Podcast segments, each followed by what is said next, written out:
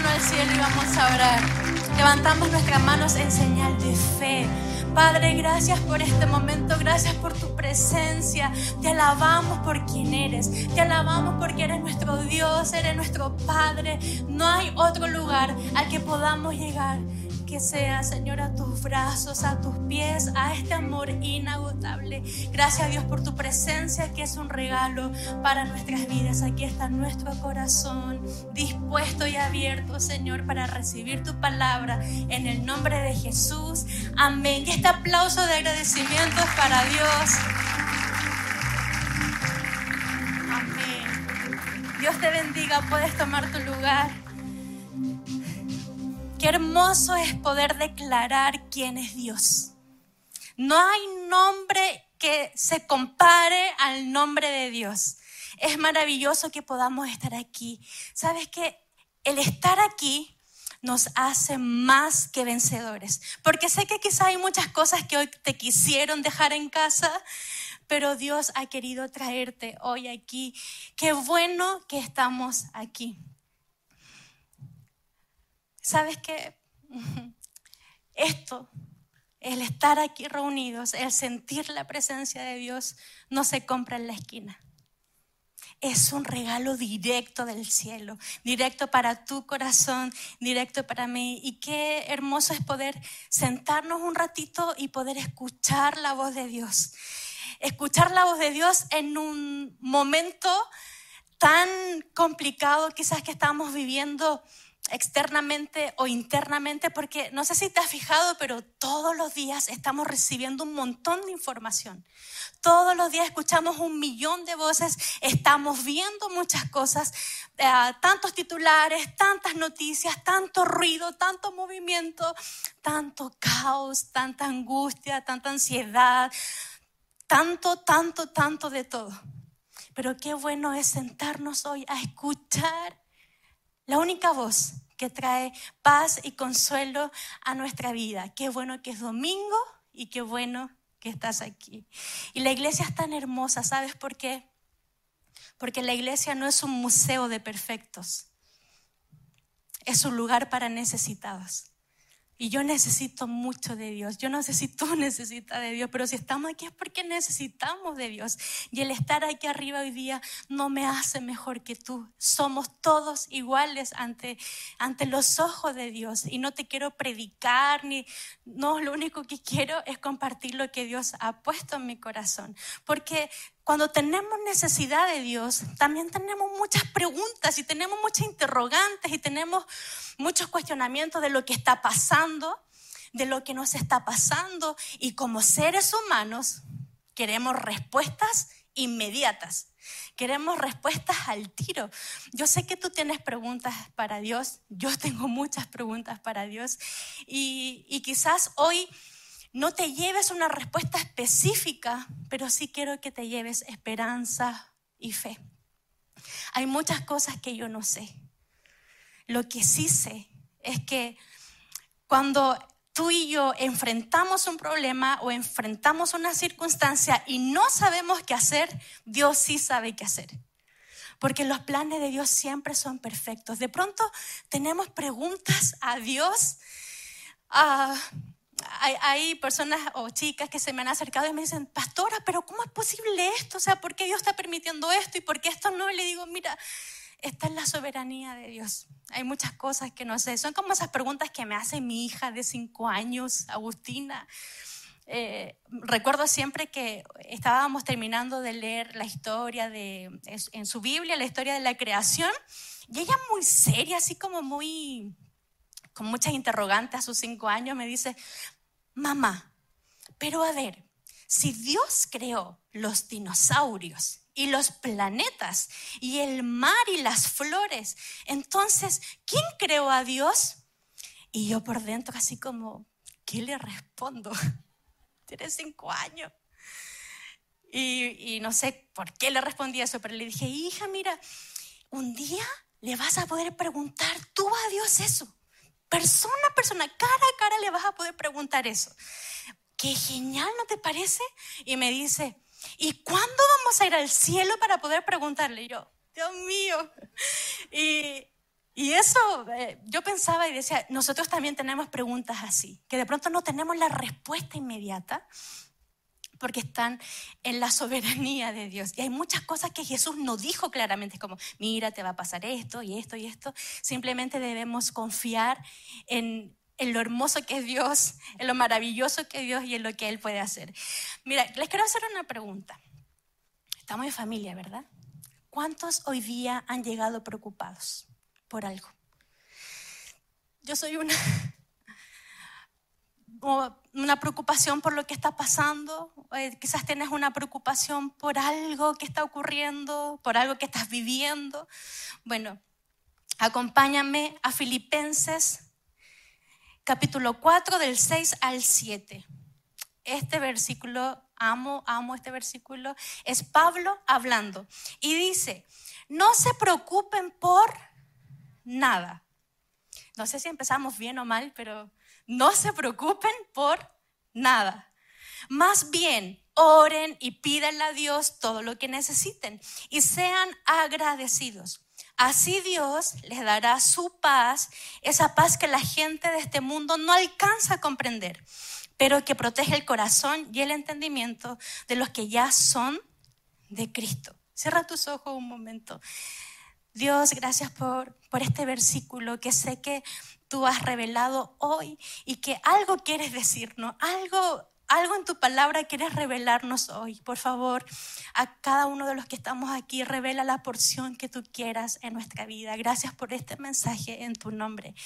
Amén no se preocupen por nada. El mensaje que quiero compartir hoy día es no te preocupes. Así que busca a la persona que tenga la cara de más preocupación y dile, no te preocupes. no te preocupes. Ay, mira, en nuestro diccionario, la palabra preocupación significa estado de desasosiego, inquietud o temor producido ante una situación difícil, un problema, etc. Ocupación anticipada de alguna cosa. Y todos aquí, porque somos seres humanos, hemos sentido preocupación o vamos a sentir preocupación por algo. Estamos preocupados por el futuro, ¿qué va a pasar? Estamos preocupados, ¿sabes que estoy preocupado? Porque ya no me alcanza para mandar dinero a mi familia. Ya no me, ya las cosas no me están resultando. Estoy preocupado por mis hijos, eh, estoy preocupado por mi vida porque tengo ya más de 40 años y no sé qué hacer con mi vida. Estoy preocupado por eso. O sea, que, y hay millones y millones de preocupaciones. Pero al decir no te preocupes, también estamos diciendo no te afanes, no te estreses, no te angusties, no te enojes. Y no sé si tú, pero creo que no hay nada peor en la vida que alguien te diga, no te enojes cuando estás enojada. ¿Cierto, chiquilla? o, pero ¿para qué te estresas cuando tú estás súper estresada? O, pero ¿para qué te preocupas cuando realmente estás preocupado. ¿Hay aquí algún esposo, novio, pareja, pololo que le ha dicho a su esposa, novia, polola, pareja, enojada, no te enojes. bueno, denle gracias a Dios que sobrevivieron para contarlo. Pero mira, es que no hay nada peor que eso. Que, que, te digan, no te enojes cuando realmente estás enojado. O sea, es lo último que uno quiere escuchar. O sea, lo que uno quiere escuchar es como, tranquila, respira, va a pasar, vamos a dar una vuelta. Pero uno lo último que quiere escuchar es eso. Así que no te enojes conmigo, que te estoy diciendo, no te preocupes. ¿Por qué? Porque este es un mensaje directo del cielo para ti. Es palabra de Dios, es el mensaje que hoy quiere compartir contigo. Les quiero confesar que tenía dos otros mensajes y, estuve luchando mucho con este mensaje porque decía, ¿por qué Dios quiere hablar esto? Em, y bueno, aquí vamos. Ah, no se preocupen por nada. Ahora, te estoy hablando de una preocupación real, de un estrés real. No te estoy hablando de, la, del estrés que nos pasa cuando eh, cerraron el metro y no alcanzaste a llegar a tu casa, o cuando estás en el trabajo y te fijaste que no llevaste el celular y te quieres devolver a la casa a buscarlo. Esos momentos estresantes cuando se te pasó la micro ah, o cuando te dejaron en visto. esos momentos son así como, te quiero ahorcar. ¿Por qué no me has respondido? No te estoy hablando de ese estrés, sino que te estoy hablando de esas situaciones preocupantes, estresantes, angustiantes que se sienten en la piel y en los huesos. Esos momentos donde tú dices, Dios, si tú no intervienes, yo no sé qué hacer. O sea, si tú no me dices qué hacer, yo aquí pierdo. O sea, son esos momentos donde Tienes muchos cuestionamientos donde no puedes estar tranquila, tal como lo decía la, descripción de la palabra preocupación, es como que estás en un estado de desasosiego, de intranquilidad todo el tiempo. No puedes estar tranquila, no puedes estar tranquilo, estás todo el tiempo pensando, ¿qué voy a hacer? Tus amigos te hablan, amigo, ¿qué te pasa? No, nada, nada. Y estás así como, eh, todo el mundo que te habla, tú lo escuchas así como, blup, blup, blup. o sea, estás solamente tu preocupación en la mente y en el corazón. No sé si te has sentido así en algún momento. Ah, ¿Y por qué es tan importante este mensaje que Dios nos quiere entregar hoy día de no te preocupes? Porque la preocupación trae intranquilidad. La intranquilidad trae ansiedad. La ansiedad trae temor. El temor trae miedo, el miedo trae depresión y ya sabemos las consecuencias de la depresión. Una cosa lleva a la otra. Pero hoy Dios está aquí para decirte que Él trae paz, que Él trae tranquilidad, que trae una nueva oportunidad, que Él trae sosiego para tu vida, que Él trae amor, que trae contención, que trae descanso, esperanza, fe y por sobre todas las cosas, libertad. Sabes que estar preocupados, estar afanados, estar enojados, estar ansiosos, es como llevar un muerto en la espalda. Se nos hace el camino súper difícil. Queremos avanzar, queremos correr por todo lo que viene, por todo lo que Dios tiene, y eso nos hace el camino mucho más pesado. Por aquí está Dios para traernos libertad. Y todos estamos viviendo situaciones preocupantes, situaciones difíciles. Y creo que para nadie es un secreto todo lo que está pasando a nivel global, a nivel mundial. Tantos países afectados como el nuestro y tantos más por la crisis social, la crisis política, la crisis ecológica, la crisis ah, humanitaria de salud, ya vemos esto del coronavirus y de tantas otras enfermedades que, que están afectando a miles y miles de personas. Hace, hace unos días veía un reportaje de, nuestro sur de Chile y es, Dios mío, deprimente, se están derritiendo los glaciares, o sea, y digo, ¿qué está pasando? O sea, hay una crisis y, y querámoslo o no, todas estas crisis vienen acompañadas de mucha incertidumbre de mucha intranquilidad.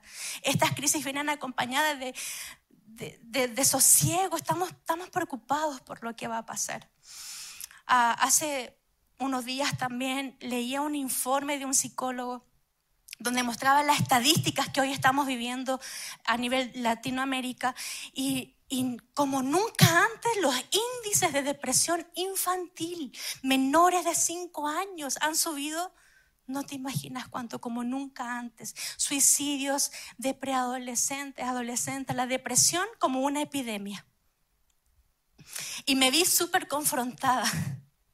No sé si te ha pasado que de, repente te des como fe versus realidad. Y, y me veía confrontada porque decía, Dios, ¿qué dice sobre esto? ¿Qué opinas sobre esto? ¿Qué está sucediendo? ¿Qué está pasando? Y en esas conversaciones que uno tiene con Dios, dice, bueno, Señor, ¿qué opinas? Hay tantas opiniones al respecto, quiero saber qué opinas. Y resulta que ahí en Mateo 6 Jesús habla de las preocupaciones. Y mira, te quiero compartir lo que Jesús dijo. En el Sermón del Monte, el sermón más importante de todos los tiempos, mira lo que Jesús dijo. No vivan pensando en qué van a comer, qué van a beber o qué ropa se van a poner. O sea, chiquilla, eso para nosotras es como, ¿cómo no nos vamos a preocupar de eso? O sea, todos los días estamos pensando, ¿cómo lo vamos a hacer para el otro día? ¿Cómo vamos a alimentar a nuestros hijos?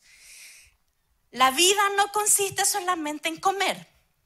Ni Dios creó el cuerpo solo para que lo vistan. Mira los pajaritos que vuelan por el aire. Ellos no siembran ni cosechan, ni guardan semillas en graneros. Sin embargo, Dios, el Padre que está en el cielo, les da todo lo que necesitan. Y ustedes son más importantes que ellos. ¿Tú te imaginas decirle esto a una persona estresada? Mira los pajaritos. Dios mío, es que esa persona me golpea en la cara. ¿Creen ustedes que por preocuparse vivirán un día más? Aprendan de las flores que están en el campo. Ellas no trabajan para hacerse sus vestidos. Míralas muy lindas. No hacen nada y andan hermosas las flores. Ellas no trabajan para hacerse sus vestidos. Sin embargo, les aseguro que en el rey Salomón se vistió tan bien como ellas, aunque tuvo muchas riquezas. Si Dios hace tan hermosas las flores que viven tan poco tiempo, ¿acaso no hará más por ustedes? Veo que todavía no han aprendido a confiar en Dios. Ya no se preocupen por lo que van a comer o lo que van a beber o por la ropa que se van a poner. Solo los que no conocen a Dios se preocupan por eso. No, y aquí yo dije, Dios, pero es que yo te conozco y estoy preocupada. ¿Cómo puede ser esto? Ustedes tienen como Padre a Dios que está en el cielo y Él sabe lo que ustedes necesitan. Lo más importante es que reconozcan a Dios como único rey y que hagan lo que Él les pide. Dios le dará a su tiempo todo lo que necesiten. Me asombra demasiado lo que Jesús está diciendo. O sea, en el mensaje más importante de todos los tiempos, Jesús ocupó su tiempo para hablarnos de las preocupaciones. Y, estamos en confianza, les puedo ser sincera, cuando leí esto, realmente me imaginé a Jesús hippie, así como diciendo, amor y paz, no se preocupen, vivan el día a día. Como, estamos preocupados, Jesús. Estamos ansiosos, Jesús. Y tú no estás diciendo, no se preocupen. Pero la verdad es que Jesús no es un Jesús hippie. No es un Jesús light. Es un Jesús contra cultura. Es un Jesús contrasentido. Él rompe todos nuestros esquemas. Es un Jesús que va en contra de lo establecido. ¿Acaso no te parece ilógico que Él nos diga, ama a tus enemigos? O sea, uno los quiere matar, uno los quiere golpear y no me hables nunca más. Ama a tus enemigos y ora por ellos. ¿No te parece contrasentido? ¿No te parece ilógico? La vida nos dice, ojo por ojo y diente por diente. Y Jesús no está diciendo por la otra mejilla. Dios mío. Alguien dijo por ahí, Jesús es un hombre peligroso. Por eso la gente quería crucificarlo. Y ese es el Jesús que tú y yo estamos siguiendo. Ese es el Jesús que tú y yo creemos. Un Jesús que rompe todo esquema. Lo que nos está diciendo aquí y, y lo que dijo hace dos mil años atrás también es aplicable en este día. En ese momento la gente también estaba viviendo una crisis social. En ese momento la gente también estaba súper preocupada, tal como ahora nosotros, que estamos preocupados por las cosas que están pasando. Ah, y yo me pregunto, ¿será que a Jesús no le importa lo que estamos viviendo?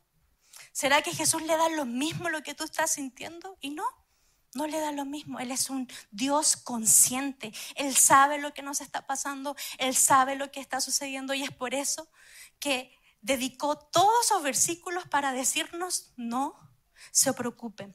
Lo que Jesús quiso decir aquí es, yo estoy en control de todas las cosas. Confía en mí. Y, hoy día estamos en una sociedad donde nadie confía en nada y en nadie. No sé si te ha pasado, es como, mm, alguien te dice algo y es como, no sé si creerte. Pero Dios, un Dios que nunca falla, un Dios que nunca se equivoca, nos está diciendo, aprendan a confiar en mí. Porque si confías en mí no te vas a equivocar. Nosotros confiamos en las personas y vaya que nos equivocamos. Porque fallamos, pero Dios nunca falla. Lo que Jesús quiso decir, ah, no importa la circunstancia que estás viviendo, no importa lo complejo que estás pasando, yo soy Dios y yo estoy en control de todas las cosas. Aprendan a confiar en mí. ¿Y por qué debemos aprender a confiar en Dios? Porque Dios es Dios, así de simple.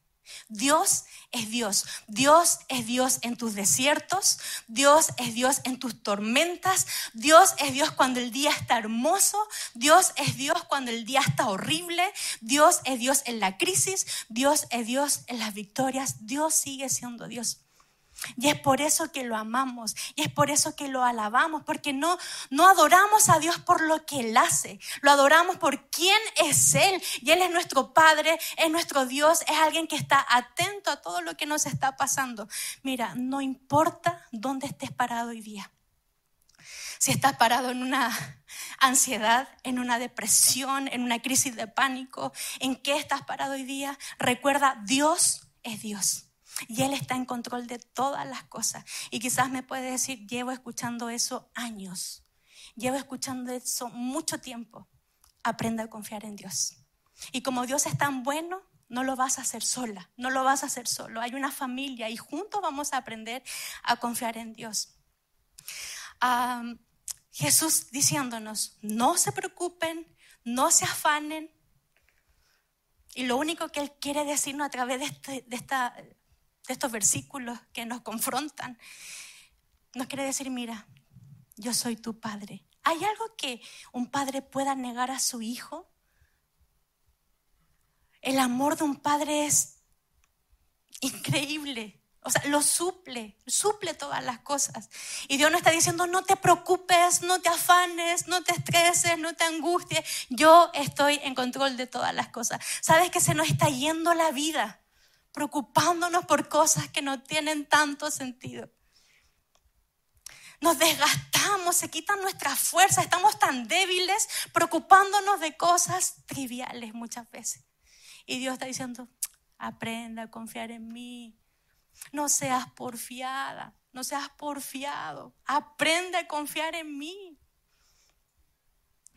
No te preocupes, no te afanes, lo único que Dios está diciendo, mira, no quiero que nada robe la paz que hay en tu corazón. No quiero que nada robe la paz. Y estamos súper claros que tenemos un enemigo y lo único que quiere es robarnos la paz. Mira, el enemigo no quiere robar tu casa. No quiere robarte el auto. No quiere robar tu negocio. A él no le interesa. Él lo que quiere es robar tu paz. Pero si tiene que robar tu casa, si tiene que destruir a tu familia, si tiene que robar tu negocio para quitarte la paz, lo va a hacer. Es por eso que debemos mantenernos firmes, debemos mantenernos convencidos de que en Cristo somos más que vencedores y podemos ah, pasar por encima de todas estas cosas, por encima de nuestras preocupaciones, no por nuestra fuerza, sino por lo que Dios puede hacer. Y hay dos armas que quiero compartir contigo para que podamos enfrentar estos terroristas que vienen a meternos miedo, que son las preocupaciones, el afán y la ansiedad. Y el primer punto lo quise llamar así, no me preocupo, me ocupo. Ahora, ¿cómo podemos hacer esto? Este es el concepto más revolucionario de todos los tiempos. La oración. Si querías escuchar algo más filosófico o algo más contemporáneo, la verdad es que no, es la oración. La oración, la oración y la oración. De repente vemos la oración como tan insignificante, como tan trivial, así como, ah, qué lindo orar. Como, pero la oración tiene tanto poder. La oración, mira, eh, ¿recuerdas el texto que leíamos? Dice, no se preocupen por nada, más bien. En otras versiones dice, en cambio, no te preocupes, pero haz algo. No te preocupes, pero toma acciones. No te preocupes, pero da pasos de fe. Y aquí no me está diciendo no te preocupes, más bien viaja, más bien haz esto. No, me está diciendo oren. Y quizás no me acomoda mucho. Y quizás yo digo, Dios, ok, ya, pero podrías haber puesto otra cosa. Pero puso oren, supliquen y sean agradecidos. Entonces, como somos hijos obedientes, eso es lo que vamos a hacer. No nos vamos a preocupar, sino que nos vamos a ocupar. Entonces, ¿qué, ¿en qué nos vamos a ocupar? En oración. Oren sin cesar. En todo tiempo, en toda circunstancia, ora, ora. Si estás preocupado, ora. Si estás llorando, ora. Si estás angustiado, ora. Si estás feliz, ora. Todo el tiempo. No necesitamos un ritual, no necesitamos nada, solamente un corazón rendido al corazón de Jesús. ¿Cómo? Yo como mamá voy a saber lo que le pasa a mi hija si ella no me lo dice. ¿Cómo un papá va a saber qué es lo que le pasa si el hijo no se lo dice? Qué, qué importante es poder comunicarnos con Dios y decirle lo que nos está pasando. A veces nuestra fe siempre se ve confrontada con la realidad. Y cuando estamos ahí orando es como, no sé, ¿será que Jesús me escucha? Como que pero toma ese paso de fe porque Dios está mirando tu acción, del cielo está mirando lo que estás haciendo. Entonces, ora, ora, ora. En toda circunstancia, ora. Es ahí donde encontramos respuesta, es ahí donde encontramos solución a nuestros problemas. Hace unos días escuchaba a una niña que me decía, pastora, es que yo necesito reunirme contigo, necesito reunirme con el pastor porque ustedes me van a solucionar todos los problemas. Y yo, mi amor, bella, hermosa, preciosa, mira, no, no, yo no puedo solucionar nada. Pastorcito tampoco. Te podemos ayudar, te podemos abrazar, te podemos guiar, podemos orar juntos, pero yo no voy a solucionar tus problemas. Anda con nuestro jefe primero. Anda con Dios primero. Cuéntale a Dios lo que te está pasando. En Él podemos encontrar respuesta. En Él podemos encontrar lo que nuestra alma necesita tus amigos no pueden solucionar tus problemas, Dios sí. Dios sí puede hacerlo, porque no hay nada que Dios no pueda hacer, no hay nada imposible para Dios. Entonces, si estás nervioso, ora. Si estás inquieto, ora en toda circunstancia. Y te voy a dejar mareado con eso. Ora, ora y ora. Ah, la palabra de Dios es tan bella, dice, crean que ya han recibido todo lo que estén pidiendo en oración y lo obtendrán. Alguien puede decir por ahí, no, eso es magia, pastora. No, es poder de Dios. Es poder de Dios. Poder sobrenatural. El poder que Dios quiere que tú puedas experimentar. Poder sobrenatural de Dios. Roguémosle a Dios. A veces le suplicamos a Dios solamente en momentos difíciles, así como muy complicados o muy triviales. Como, Señor, ayúdame en esta prueba. De verdad que los jóvenes siempre lo, lo hicimos en algún momento. Señor, no estudié, pero yo sé que tú eres bueno, por favor ayúdame. O cuando cometiste un pecado, Señor, no lo vuelvo a hacer nunca más, nunca más perdón. Y lloramos y lloramos. Ocupa ese ruego y esa súplica en todas las cosas. Y seamos agradecidos. Deja de quejarte por la vida que tienes y comienza a agradecer que tienes vida, que estás respirando, que estás aquí, que cada día es una nueva oportunidad para comenzar de nuevo. Somos tan mal agradecidos, vemos todo de repente tan negro, tan oscuro, tanta queja. Qué bueno es que podamos agradecer a Dios por las cosas simples, por las cosas medianas, por las cosas grandes. Crean que ya han recibido todo lo que estén pidiendo en oración y lo obtendrán. Hace cinco años cuando nos ungieron pastores, em, siempre recuerdo que con la familia dijimos, chicos, vamos a, iniciar esto. Y la familia, en ese tiempo los chicos eran más, más pequeñitos, dijeron, sí, vamos, les apoyamos, esto lo estamos haciendo juntos. Pero Felipe, que es el del medio, nuestro hijo del medio, estaba en su peor momento. Mira, no les muestro una foto porque se me olvidó traerla de cuando él era, de cuando estaba en su peor momento. Era flight de los flight. eh, ¿cómo le? Malandros. Malandro de los malandros. Oye, pero era algo impresionante. Estaba en su peor momento, justo cuando nos ungen pastores. A nuestra casa nos iban a golpear y nos decían, ¿por qué no agarran a palos a su hijo? ¿Por qué no lo meten preso? Y no tengo que darte tantas explicaciones y tantos detalles para que entiendas lo mal que estaba. Y venían voces a nuestra vida. Oye, somos pastores, estamos iniciando esto. Y, y nuestro hijo, mira, no sé en cuántos centros de rehabilitación lo echaron. Pero un día, siempre recuerdo cuando estábamos allá en Güemes todavía y éramos poquitos, pastorcito en medio de un mensaje, en medio de una predicación, dice, siento esto en mi corazón, por favor ayúdenme a orar. Le dice, Dios, yo reclamo a mi hijo.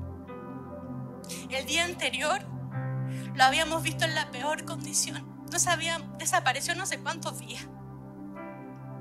Ese día sábado lloramos y ese domingo pastorcito dice, Dios te reclamo a mi hijo. Hay una promesa de que yo y mi casa serviremos al Señor. Hay una promesa de que, de que como familia te vamos a servir. Y aún recuerdo esa oración y al mes después entra Felipe. O sea, él no estaba, como decimos nosotros, ni ahí con la iglesia. Entra Felipe y el muy patuvo se sienta en la primera fila, en medio de la predicación. y Pastorcito le pregunta y le dice, ¿alguien te obligó a venir? ¿Alguien te trajo? ¿Alguien te dijo que viniera? Y Felipe, no. Y toda la iglesia, las 20 personas que éramos, empezamos a aplaudir y empezamos a agradecer. Y, Felipe no tenía idea cómo que miraba así como, ¿qué pasa aquí? Pero para nosotros era una, una respuesta a una oración. Para nosotros era un milagro. Para nosotros ver a Felipe ahí era, Dios mío, qué maravilloso. Dios sí responde la oración. Quizá esa, esa respuesta llegó al mes. Y pasó todo un proceso de cambio, de transformación. Se seguía cayendo, lo levantábamos, se seguía cayendo, lo levantábamos. Pero llegó el momento en que Felipe aceptó a Jesús en su corazón. Llegó el momento en que se bautizó en nuestros primeros bautismos de casa. Y hoy está sirviendo aquí. Mira, el jueves yo lo veía ahí. De hecho, les quiero mostrar una foto esa es una foto que tomó Patito y que la mandó al grupo de nuestra familia.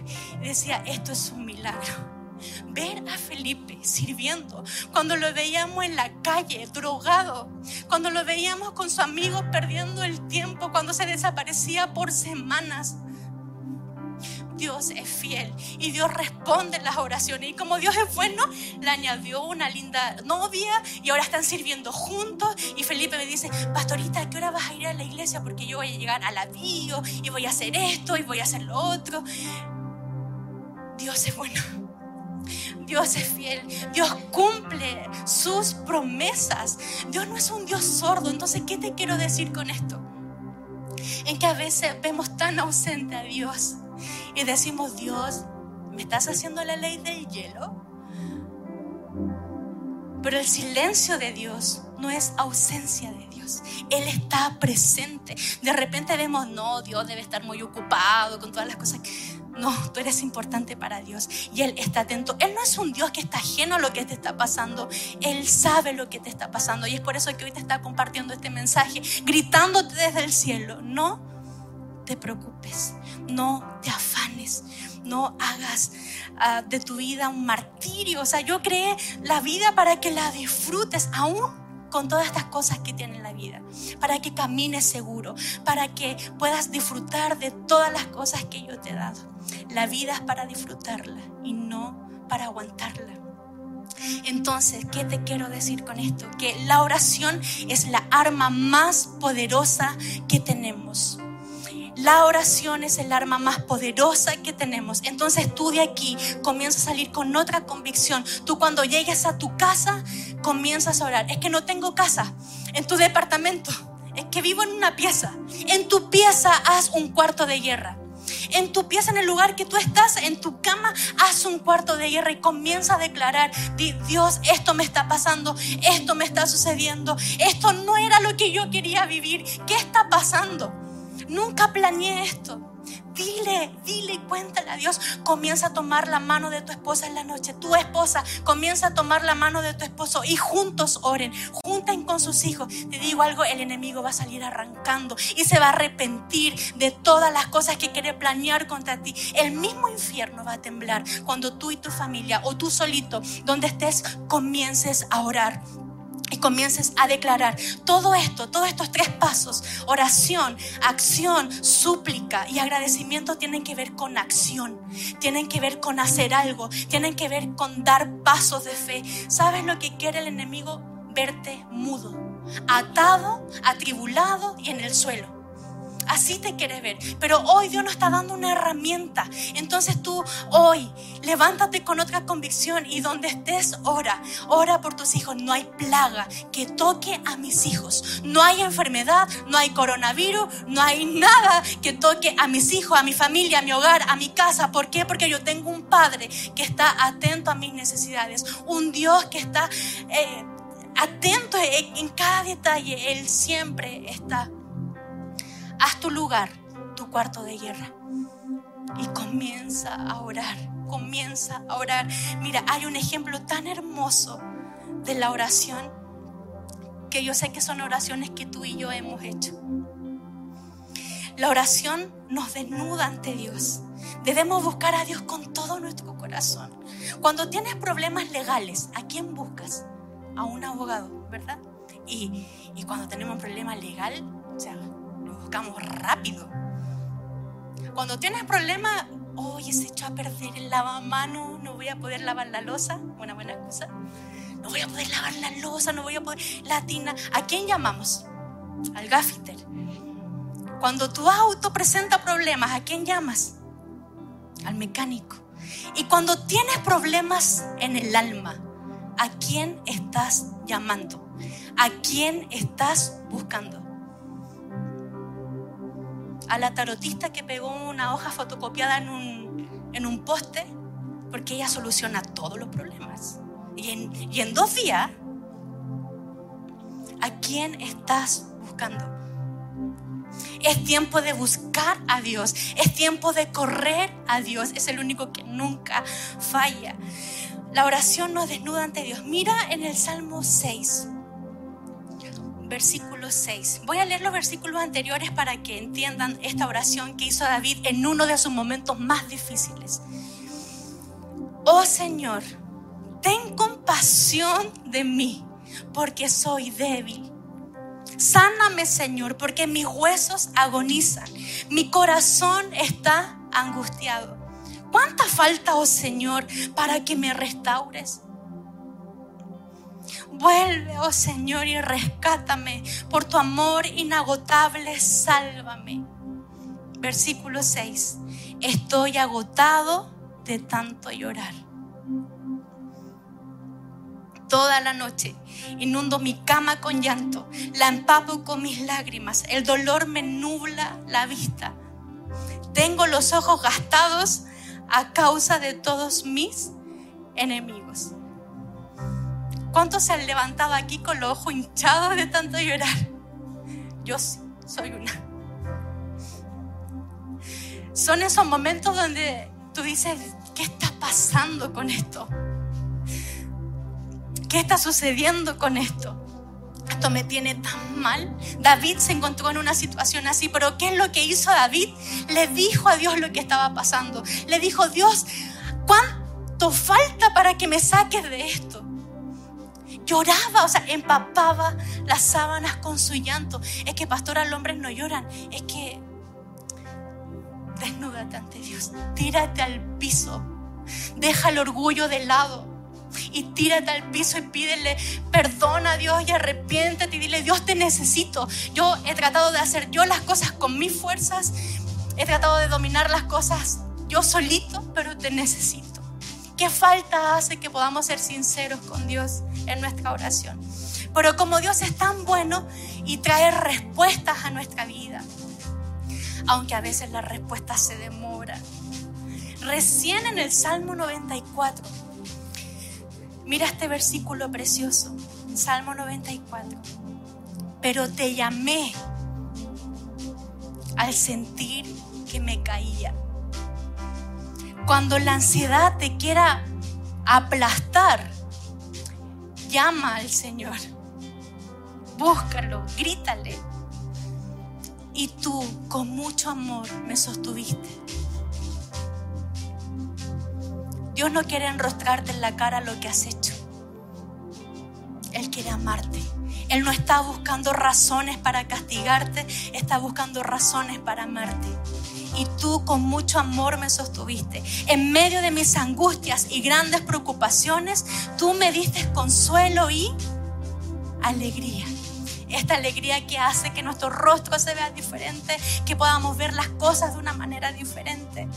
Entonces, quizás hoy estás viviendo un capítulo 6 de tu historia, así como David, está llorando, que estás angustiado, que estás preocupado porque las cosas no están funcionando, porque estás al borde de un colapso, porque estás enfrentando quizás un divorcio, una separación, quizás estás angustiado porque lo único que hay en tu hogar, en tu casa son peleas y tus hijos ven todo eso y lo único que hacen es llorar hay un capítulo 6, frustrante, angustiante. Pero también hay un capítulo 94 para ti. También hay un capítulo 94 para ti donde Dios va a traer paz, donde Dios va a traer respuestas, donde el cielo se va a abrir a tu favor. Pero siempre y cuando oremos, roguemos y seamos agradecidos. Y ya lo último para terminar, vive con esperanza. Lo primero es, no me preocupo, me ocupo. Lo segundo es, vivo con esperanza. Salmo 37, 34 dice, pon tu esperanza en el Señor y marcha firme por su camino. ¿Dónde debemos poner nuestra esperanza? En el Señor. ¿Y por qué somos tan porfiados? Y buscamos nuestra esperanza en otras cosas. Ponemos nuestra esperanza en el presidente porque el presidente va a solucionar todas las cosas. Ponemos nuestra esperanza en un gobierno de turno. No, yo creo que este gobierno sí. Si este gobierno sí, sí, le damos. Y estamos poniendo nuestra esperanza en cosas banales, en cosas que se acaban, en cosas que se terminan. Estás poniendo tu esperanza en el sueldo que vas a recibir a fin de mes. Si dependiendo de eso es como tú estás. No, debemos poner nuestra esperanza en Dios. No lo pongas en tu jefe, se va a equivocar. Porque el dinero se va a acabar. Las empresas pueden quebrar. Las relaciones se pueden terminar. Pero el que nunca falla es Dios. Él es eterno, su amor sobrepasa todas las cosas. Cuando ponemos nuestra, nuestra esperanza en el Señor, sabemos que el amor de Dios no se acaba, que su gracia es infinita. El oxígeno es para los pulmones lo que la esperanza es para el corazón. Vivamos con esperanza. La esperanza disminuye nuestras inquietudes. La esperanza disminuye nuestras tristezas. Nos hace vivir confiados y seguros de que hay alguien que está en control de todas las cosas. En Salmo 119 dice, tú eres mi refugio y mi escudo. El refugio no son los vicios. Tu refugio no son las drogas. Tu refugio no son cosas triviales y banales. Tu refugio es Dios. Debe ser tu refugio, Dios. Y tus promesas son mi única fuente de esperanza. ¿Dónde podemos encontrar esperanza? En las promesas de Dios. ¿Y qué te ha prometido Dios? Que va a estar contigo hoy y siempre. Que no te va a dejar. Que Él siempre va a estar contigo. ¿Qué promesas tiene Dios para ti? Que nunca va a faltar en tu mesa. Que aunque pases por valle de sombra o de muerte, Él va a estar contigo. ¿Qué promesa has dejado en el pasado y que has olvidado? Que te ha tenido sin esperanza todo este tiempo. ¿Qué promesa necesitas recordar? Somos tan olvidadizos que necesitamos recordar las promesas de Dios. Él ha prometido darnos la victoria en todas las cosas. Él ha prometido cuidarnos, amarnos y aunque este mundo se caiga a pedazos y que va a pasar en algún momento, tenemos una vida eterna asegurada. Nos ha prometido una nueva vida, nos ha prometido salvación, justicia, verdad. Entonces, no tengamos miedo, no tengamos preocupación. ¿A cuántos les gustan los regalos?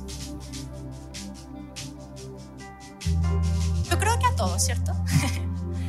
bueno, les tengo un regalo. ¿Se pueden poner de pie? Por favor.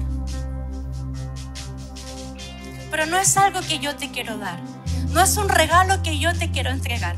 Es un regalo que viene de parte de Dios. Es un regalo que viene del cielo para ti. Directo de Dios. Pero como todas las cosas funcionan con fe, funcionan con acción, quiero pedirte que puedas poner tus manos como en señal que vas a recibir algo. Si puedes, cierra tus ojos.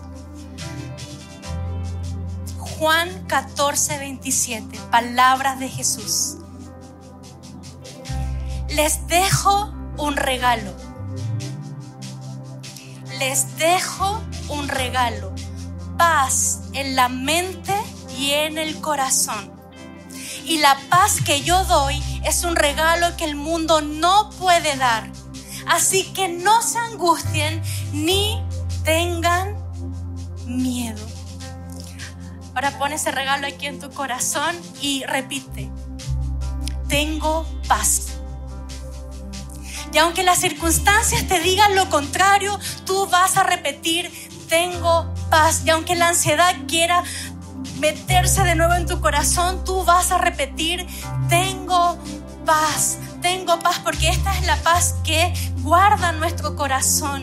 Dice, así Dios les dará su paz, esa paz que la gente de este mundo no alcanza a comprender pero que protege el corazón. Tu corazón está protegido contra toda acechanza del enemigo. Tu corazón está protegido ante cualquier mal comentario.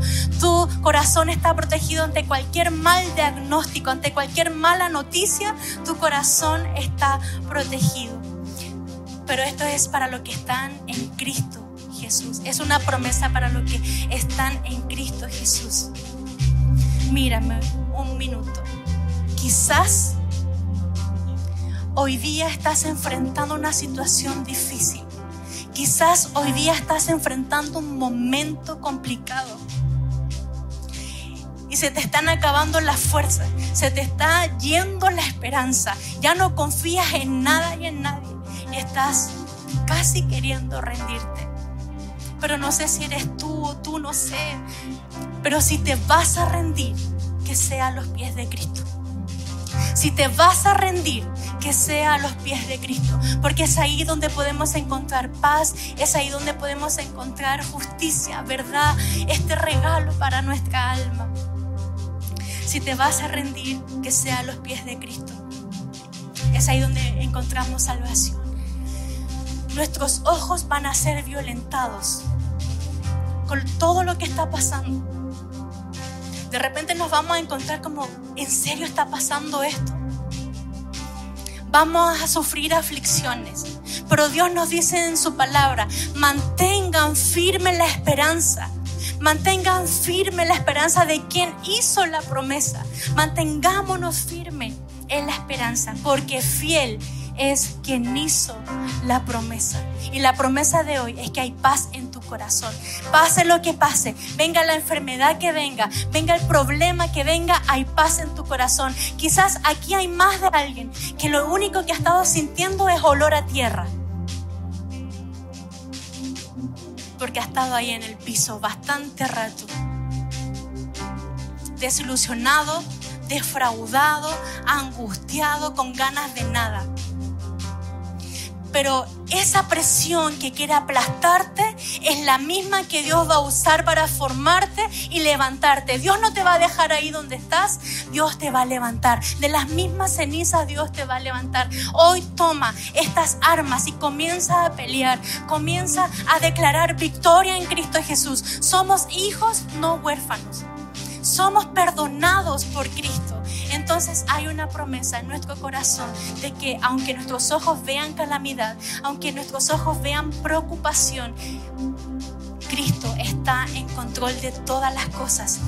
Desde el cielo Jesús está gritando, no se angustien y no tengan miedo. La palabra menciona 365 veces la palabra no temas.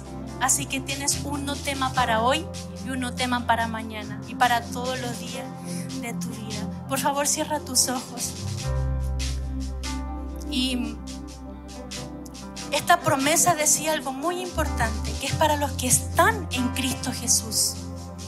Entonces, si quizás tú has llegado aquí por primera vez y hasta has estado viviendo la vida sin Cristo, hoy puede ser el día donde puedas cambiar el rumbo y la historia de tu vida. Esta invitación es solamente para que comiences una relación personal con Jesús y aceptes a Cristo en tu corazón y comiences a disfrutar de todos los beneficios. Así que si tú quieres aceptar a Jesús en tu corazón por primera vez y entrar a este nuevo nivel de fe, te pido que levantes tu mano donde estás. Solamente yo te estoy mirando. Nadie más está mirando. Todos están con sus ojos cerrados. Si quieres aceptar a Jesús en tu corazón y comenzar una nueva etapa, comenzar una nueva vida, un nuevo tiempo. Y puedas aceptar a Jesús en tu corazón. Vamos a orar. Y ahí donde estás, Dios te bendiga. Dios te bendiga. Ya no estás solo, vamos a repetir juntos este, esta oración. Padre, en el nombre de Jesús, gracias por tu amor, por amarme tal cual soy. Me arrepiento de todos mis pecados y me presento ante ti con mis debilidades y con mis temores abro mi corazón y te recibo como mi único y personal Salvador. Gracias Dios por esta nueva oportunidad y por todo lo nuevo que tú tienes para mí. En el nombre de Jesús, amén. Hay fiesta en el cielo, así que celebremos. Dios te bendiga.